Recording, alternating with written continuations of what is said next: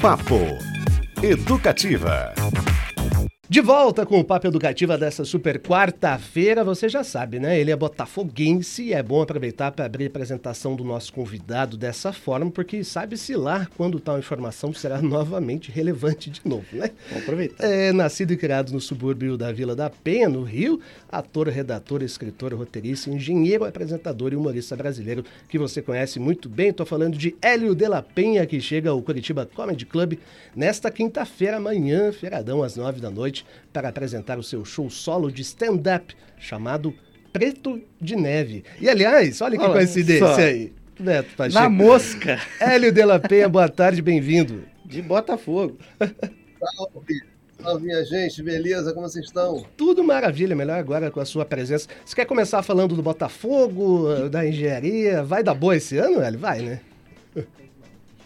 Eu acho que tudo está indicando, entendeu? A gente olha e a gente está abrindo uma exceção.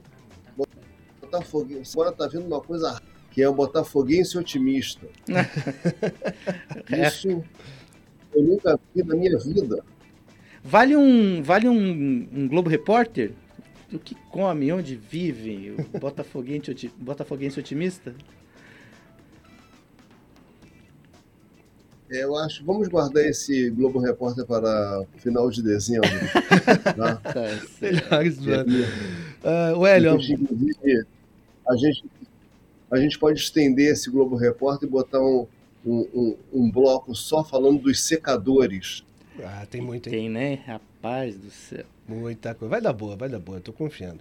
O Hélio, amanhã você estará aqui no Comedy Club com o seu show de stand-up, né? O título já dá um caminho aí dos temas que você deve apresentar. É olhar de uma pessoa preta, mas que circulou por espaços que ainda eh, são majoritariamente acessados e controlados por brancos. É mais ou menos essa pegada. Conta pra gente um pouquinho da essência do seu espetáculo. É, isso aí, isso aí é um, é um bom é um bom mote que eu estou usando no meu show e que a- a- o pessoal, enfim, tem curtido. Porque é isso, né? Porque eu sou um cara que é, sigo um- até um, o preceito de um velho ditado milenar chinês que eu mesmo inventei, que é se a regra não te favorece, seja uma exceção. E assim foi a minha vida, assim é a minha vida, sabe? Eu fui uma exceção no Colégio São Bento, quando eu estudei no Fundamental 2 e o, e o ensino médio, né?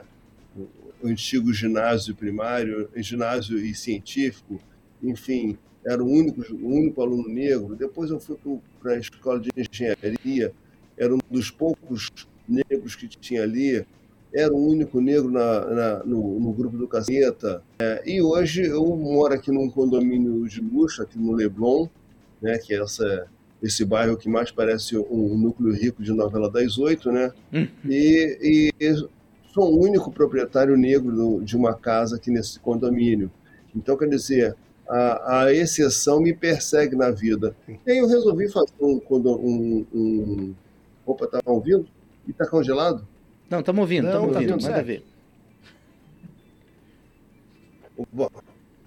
Voltou? Opa, probleminhas. Acho que congelou o Hélio. Você nos ouve, Hélio? Agora acho que deu ruim, hein? Vamos tentar restabelecer Ah. Estamos aí? Estamos bem? Estamos ouvindo? Voltamos, voltamos, Vambora. voltamos. Manda ver. Não sei. Ok? Ok. Eu vim aqui, aqui depois que já está certo aí. Hum? É, agora tivemos. Hélio, quer tentar de novo? É Por aqui tá tudo certo, a gente está te ouvindo. Voltamos? Voltamos. Pode falar. Beleza, tá beleza. Tá beleza. Então, o que eu estava falando é que é, é- é- essa vida de exceção é uma coisa que me persegue e eu resolvi levá-la para o palco, né? Em forma de humor, obviamente, brincando com essas situações, sendo é, é, essa vida de um preto que circula em ambiente elitizado já há muito tempo e aqui no, no- aqui no meu condomínio, nas minhas férias, enfim, em várias situações em que é, essa, essa coisa se apresenta, né? Ô, Hélio, olha só, você fez parte de um grupo que por um grande período era inclusive o Cacete Planeta tinha o programa de maior audiência da Globo. Não era nem o programa de maior audiência de humor, era o programa de maior audiência da Rede Globo. Era um negócio impressionante. É, você, vocês tinham começaram ali como roteirista do TV Pirata, passaram, é, aprenderam a fazer humor já, né, de TV para TV. E hoje em dia, inclusive, a gente nem vê quase mais programas de humor na TV aberta. É, essa é uma mudança. Como é que é se adaptar, né, a sua profissão, a sua carreira, as mudanças, digamos, de humor da sociedade com o passar dos anos? Olha, isso aí é, foi o meu dia a dia, é o nosso dia a dia. Assim, quem tem uma carreira longa no humor no Brasil vai passar por diversas fases. Então, eu quero até te mostrar aqui uma coisinha. As pessoas falam que a gente começou na faculdade, na, na, na TV Globo, uhum. lá, né, no programa Cacete Planeta, mas na verdade nosso início foi aqui, ó, esse jornalzinho. Para a faculdade. Esse jornalzinho. A caceta. Da faculdade de engenharia. Se eu chegar mais perto aqui, você Isso. vai ver a data, setembro de 78. Uau! Né? Setembro de 78. Quem está vendo no YouTube pode acompanhar, primeiro... pessoal. Entra lá, quem está na rádio, corre para o YouTube. A caceta popular. Ah, é, é. Quem está na, quem tá na rádio, é assim como o Cacete Planeta e o TV Pirata, vai perder um pouco, porque a imagem e o que se fala nem sempre corresponde, né? É. é. Então, o que eu estava falando aqui, a gente começou na, a fazer esse jornalzinho na Faculdade de Engenharia do UFRJ, eu, Beto Silva e Marcelo Madureira, ano 1978. Esse ano de 1978, a gente estava em pleno governo militar a gente estava no governo Geisel ainda, no uhum. último ano do governo Geisel. No ano seguinte entrou o governo Figueiredo, que foi o último é, general é, presidente do Brasil. Depois entramos na democratização. Então, só daí você já vê quantas mudanças a gente passou, quantos humores a gente viveu, né? quantas restrições a gente, a gente teve que conviver e superar, sabe? Lá atrás, a gente tinha a, a, a proibição, a censura federal.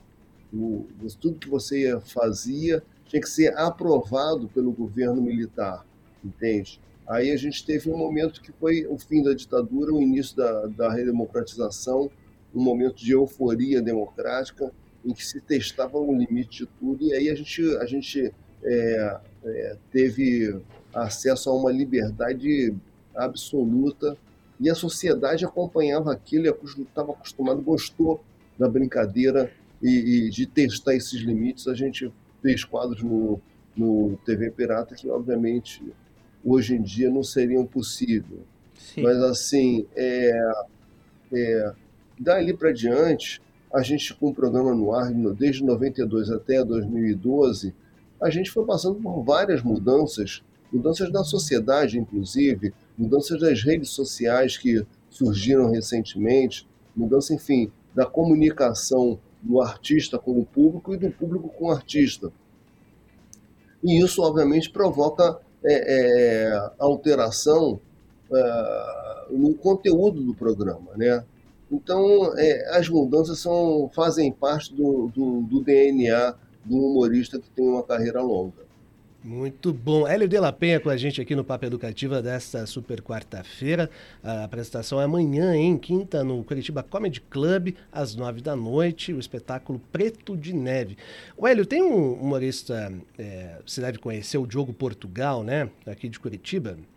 É, e ele. Sim, conheço muito. É, ele fala que o curitibano é igual um bom vinho seco e reservado. É, queria saber se você concorda com ele e sua relação com, com a cidade aqui também. Alô, Curitibano. Se tiver algum Curitibano ouvindo, é. depois você cobra do Cristiano e do Diogo Portugal aqui. É, tem, tem, essa, tem essa mitologia aí de que o Curitibano é, é reservado, que não fala com ninguém. Eu não sei o que acontece, mas quando eu chego aí, o curitibano que eu encontro é outro, entende? São pessoas que gostam de conversar comigo, puxam o assunto, no final do show todo mundo quer tirar foto, enfim, curtem. E eu tenho a felicidade de, de, de, de ter assim, de ser muito prestigiado pelo, pelo, pela plateia curitibana. toda vez que eu fui aí deu muito bom. Os shows costumam lotar, então eu recomendo a vocês que quiserem ver o meu show que comprem logo, porque daqui a pouco vai esgotar. E depois É, essa é uma tradição. O Curitiba Comedy é uma tradição, entendeu? As coisas sempre vão, vão bem lá, que aliás é um dos melhores comedy clubes do Brasil, né? Uhum. Então eu é, não tenho a mesma impressão que o Diogo Portugal. Vai, vai.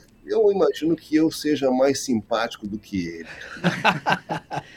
Está simpaticíssimo, inclusive, com essa camisa lindíssima, retrô do Botafogo, pessoal. Quem é, tá aí Pô. na rádio 97.1, vai pra live no YouTube, que tá demais. Ficou lindão, olha só.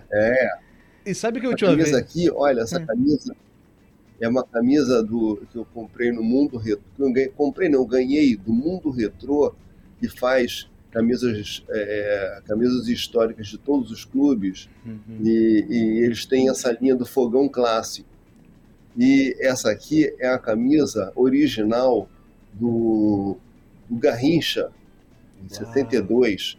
E assim, o que acontece? Original no sentido de que eles vão atrás do mesmo tecido que se usava na Ah, época barato. e fazem a mesma, Olha, o mesmo desenho. Então você vê que o, o escudo do Botafogo aqui ele é maior do que o atual, enfim, porque eles tentam manter tudo como era originalmente. que Então, maravilha. eu curto bastante. Sabe Estou que. preparado que daqui a pouco vamos para um amigo botafoguense, o Luiz Antônio Simas, Uau, e um amigo rubro-negro, o, o, o Marcelo D2. É, vou fazer essa surpresinha para ele. Grande. Da série Grandes Encontros, hein? grande. Imagina esse. O olha, Simas é maravilhoso também, o D2, né? o E é a, uma beleza. a Laís Nascimento, nossa ouvinte aqui, ela falou que ela é flamenguista e secadora, viu, Ed? Inclusive, Tem, tem os secadores pintando É. aqui também. Sei, Mas sua fã eu sei, né? Não é surpresa. É. Outra coisa que você está aí lançando é um livro. Você tem vários livros, inclusive tem um lado prolífico aí nessa questão da escrita. É, o livro chamado Aventuras de um Pijamão, é isso mesmo? Olha lá, olha, É que, olha que mesmo, bonita a capa. Parceria com Adão, né? Grande Adão e. Turros Garay. A Doito Garay faz os, os cartoons. É, uma, é uma, um livro feito em quatro mãos, né? Uhum. Eu e o Adão, ele não é um, ele não é um, um simples é, ilustrador. Na verdade, a gente está dividindo o espaço aqui desse livro com crônicas minhas e, e, e cartoons do Adão. Uhum. A gente vai lançar esse livro agora, dia 28, na Feira Literária de Tiradentes, em Minas Gerais. E no dia 31 a gente vai lançar na Livraria da Travessa, aqui no Rio de Janeiro. Em diante, daí em diante, distribuindo por todo o Brasil, por todas as, as, as livrarias do Brasil. E eu achei barato que, além dessa, desse lado, obviamente, do humor, da comédia, né, nos livros também, é, você tem um livro sobre a Poliana Okimoto, né? Não sei se o Hélio está nos ouvindo. Exato. É verdade. Deixa eu mostrar para você. É, Olha, então, a Poliana, para quem não sabe, é uma, uma medalhista. Medalhista. olímpica da maratona aquática, uma das maiores nadadoras que o Brasil já Uma- teve. Uma beleza para quem assiste pelo YouTube, dá para ver grande parte da- do escritório de L. de la Penha ali. Isso. Bastante de, muitos discos, muitos álbuns. Olha lá. É o Poliana livro da Poliana Okimoto. É, as pessoas talvez não saibam, mas eu sou, um- eu sou um humorista de águas abertas, entende? Sério. E, e aí o que acontece? A Poliana é a nossa primeira, primeira nadadora medalhista na Olimpíada e ela ganhou essa Olimpíada numa, na, na, em- aqui no, na Rio 2016 e essa prova foi disputada na praia de Copacabana, justamente onde é a, a, onde acontecem meus treinamentos. Então, eu fiquei muito emocionado de ver a primeira medalha para uma mulher brasileira na natação acontecer justamente na minha raia, onde eu costumo treinar. E aí fui convidado pelo Daniel Takata para a gente fazer também em quatro mãos é, essa biografia. Ele fez a pesquisa e tal, e eu fui dando um molho para dar uma leveza no, no, no, texto. Ficou bem bacana. Quem, quem curte natação, eu recomendo, porque a Poliana tem uma história muito é, de superação, sabe? É, situações difíceis que ela viveu. Inclusive, tem um, um tipo no estourado que foi durante uma prova que tomou uma porrada no ouvido. Enfim, tem várias coisas interessantes que valem a pena quem curte natação vai gostar da história. Legal demais. Hélio de la Penha aqui com a gente no Papo Educativo. Eu lembrei, Beto, e talvez hum. o Hélio lembre também, que a gente é a segunda vez que nós entrevistamos o Hélio. A primeira foi durante a Copa do Mundo. E aí estava passando um jogo, acho que era Marrocos e algum, algum outro país, eu não vou lembrar.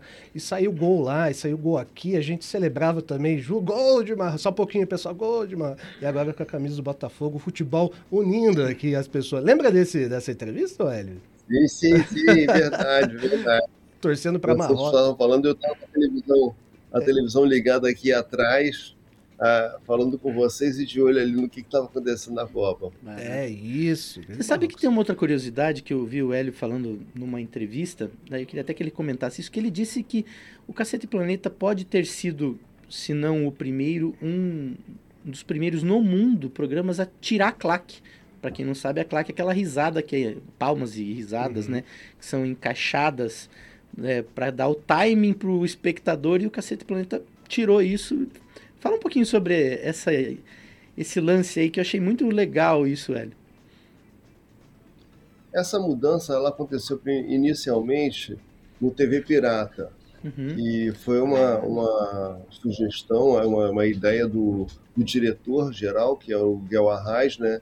Ele, junto com o Cláudio Paiva, eles conceberam o TV Pirata e, inclusive, montaram uma equipe diferente para produzir esse programa, que eles chamaram redatores de humor que não estavam trabalhando em programas de humor, que estavam em outras áreas, como Caceta, que fazia uma revista, o Planeta Diário fazia um jornal, uhum. o pessoal do, do, do Cartoon lá de São Paulo, o Glauco, o Laerte, é, os autores de, de teatro besterol, Mauro Haas, Vicente Pereira, Miguel Falabella, Pedro Cardoso, todos esses eram os autores do TV Pirata. E na frente da câmera também não pegou comediantes clássicos dos programas de humor, ele chamou atores que trabalhavam com comédia. Era quase a escalação do Botafogo. Na, na novela, é, um clássico. Botafogo dos, dos, anos 60, eu diria, assim, é só tinha, tinha figura carimbada, figurinha carimbada.